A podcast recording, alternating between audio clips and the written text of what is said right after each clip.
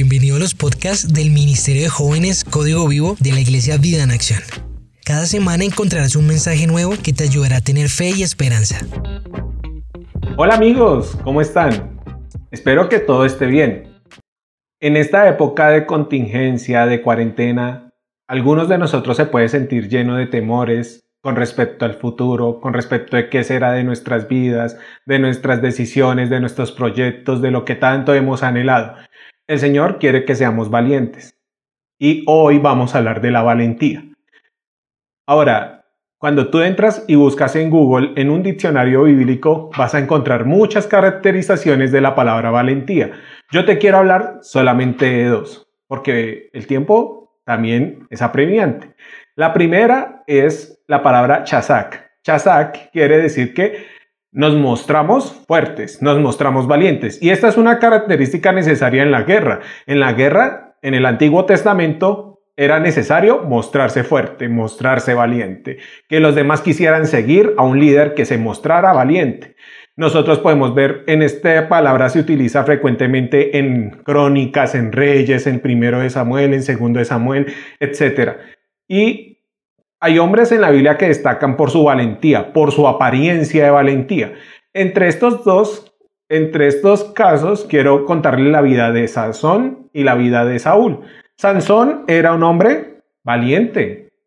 Él tenía un don de fuerza espectacular de parte de Dios. Él podía aparentar ser valiente y ser realmente valiente, porque ir y matar un león, ir y matar en, una, en una ocasión a 300 hombres, pues vemos que era un hombre realmente valiente, pero su valentía era una valentía de apariencia. Y Dios no quiere que tengamos ese tipo de valentía, solo de apariencias. Las apariencias engañan, ¿cierto? Y ustedes han escuchado eso muchas veces. Y sí, la valentía se puede fingir, mas no puede ser necesariamente una valentía real. Y quiero contarles de Sansón un poquito. Sansón fue un juez de Israel, nazareo de nacimiento. Dios lo dotó de una fuerza espectacular para libertar al pueblo de Israel de la influencia de los filisteos. Al dejar de tener una relación firme con Dios, terminó sin fuerzas. Y si somos solamente valientes, podemos terminar sin fuerzas, podemos terminar nuestras vidas sin cumplir el propósito al cual Dios nos ha llamado. Les voy a leer algo del libro de jueces, capítulo 16, versículos 18 al 19. Cuando Dalila se dio cuenta de que esta vez le había confiado todo, mandó llamar a los jefes de los filisteos y les dijo, vuelvan una vez más, que él me lo ha confiado todo. Entonces los gobernantes de los filisteos regresaron a ella con la plata que le habían ofrecido. Después de hacerlo dormir sobre sus rodillas, ella llamó a un hombre para que le cortara las siete trenzas de su cabello Así comenzó a dominarlo y su fuerza lo abandonó. No se trata de aparentar, se trata de ser valientes.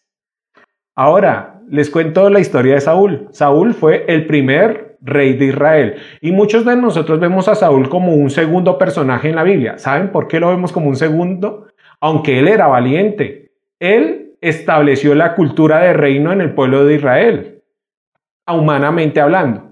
¿Y nosotros qué podemos ver en la vida de Saúl? Saúl le importaba más la apariencia que la esencia, y la esencia proviene de Dios.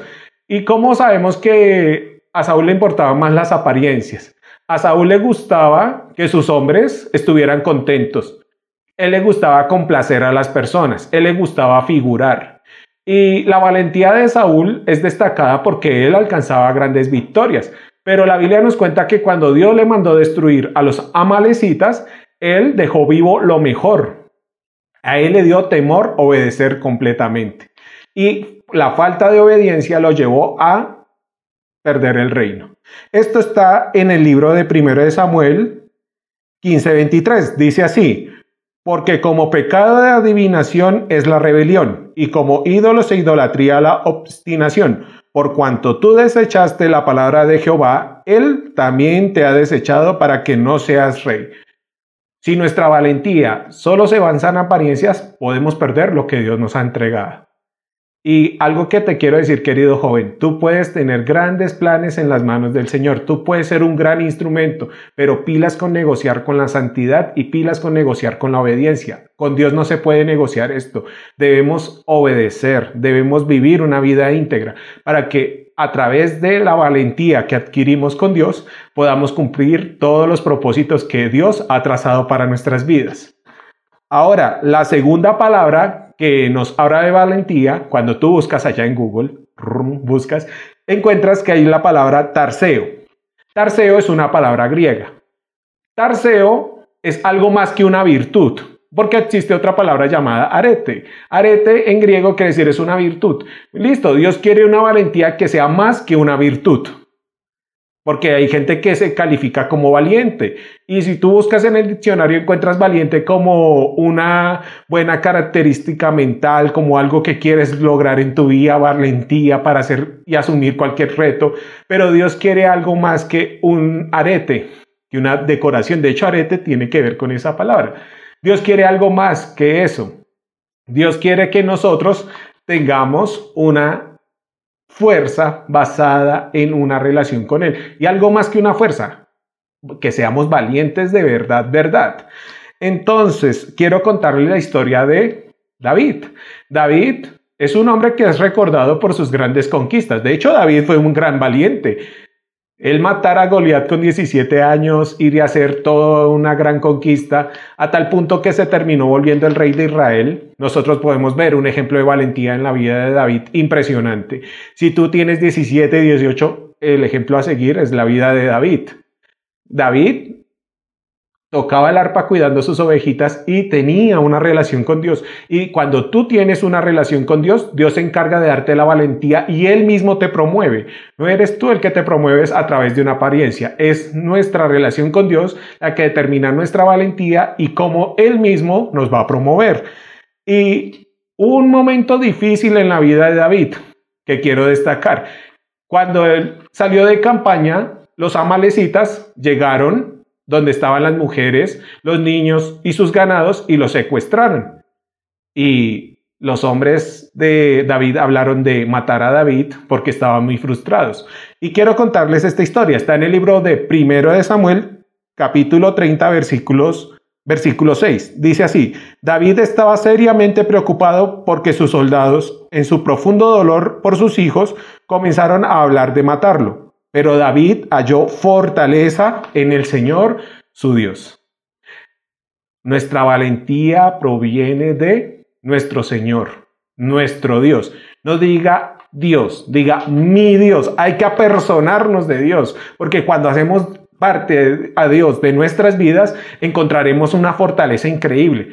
A veces nosotros hablamos del Dios de nuestros padres, los que llevan mucho tiempo siendo creyentes. Dios quiere que trasciendas y digas, mi Dios, de Jehová, mi Dios. Apropiémonos de Dios, apropiémonos de lo que Él ha hecho en nuestras vidas. Y si no ha hecho nada en ti, porque tú crees que no ha hecho nada, con el simple hecho de tenerte con vida, ya está haciendo una gran obra. Pero el Señor te quiere sacar de la cueva, te quiere sacar de la depresión, te quiere sacar de la tristeza, pero eso solo se logra si tenemos una relación real con Dios. Y David se fortaleció en el Señor, su Dios. Y si ustedes siguen leyendo la historia, es fascinante porque David recupera sus posesiones y la de sus soldados y Dios les da una gran victoria. Ahora, quiero hablarles del hombre más valiente que ha existido, nuestro Señor Jesús. ¿Saben? El momento más difícil del Señor Jesús fue cuando estuvo allá en la huerta del Getsemaní y estuvo postrado. Las grandes gotas de sudor revueltas con sangre, según dicen, cayeron de su frente hacia el suelo. Imagínense a Jesús tan deprimido que estaba en ese momento. Y nosotros a veces nos quejamos porque no nos llegó el televisor que habíamos pedido por internet. Pero Jesús en ese momento sí tenía una gran preocupación. Estaba a puertas de cumplir el propósito que Dios le había entregado. Y en ese momento él necesitaba una ayuda extra, necesitaba valentía para asumir la cruz. Y nosotros podemos encontrar la historia en Mateo 26. En el versículo 43, 42 dice, otra vez fue y oró por segunda vez diciendo, Padre mío, si no puede pasar de mí esta copa sin que yo la beba, hágase tu voluntad. Jesús hizo la voluntad de Dios porque encontró en la relación con Dios valentía para lograrlo. No se trata de lo que tú seas, se trata de con quién tienes una relación. Y nuestra relación con Dios hace que seamos hombres y mujeres valientes. ¿Cuántas oportunidades tú te has perdido por falta de valentía? Por ejemplo, invitar a tomar un café a alguien. Bueno, aunque en esta época es difícil. Hacerle una videollamada a alguien para darle una palabra de Dios, para iniciar una gran amistad, incluso para las relaciones sentimentales.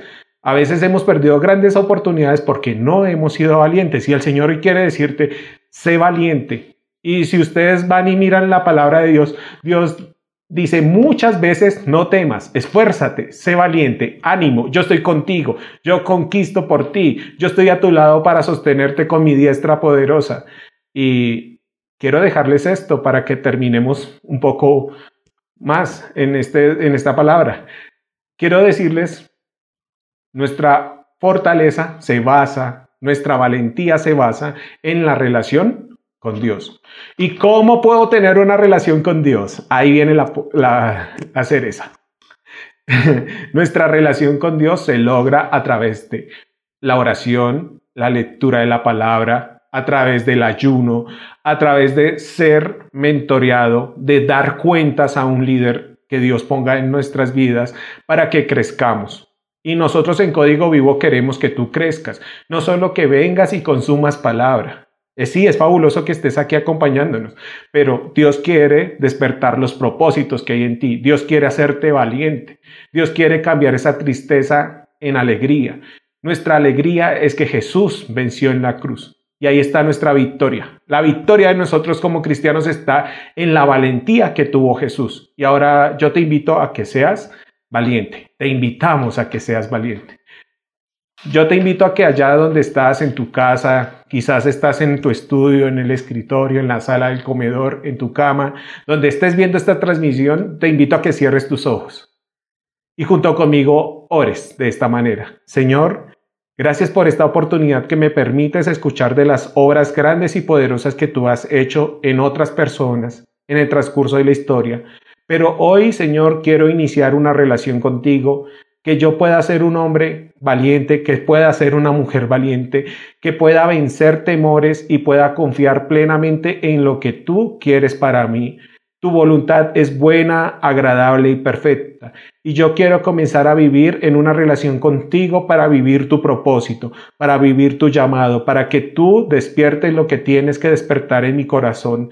Gracias Señor por este tiempo de cuarentena, gracias por este tiempo de dificultad, gracias por este tiempo que nos permites vivir, porque en este tiempo tú vas a hacer cosas grandes y poderosas, porque sabemos que nuestra confianza está en ti y porque eres tú la fuente de nuestra valentía. Te damos gracias. Amén. Si te gustó este mensaje, compártelo con alguien que necesite ser animado y síguenos en nuestras redes sociales como Código Vivo CC.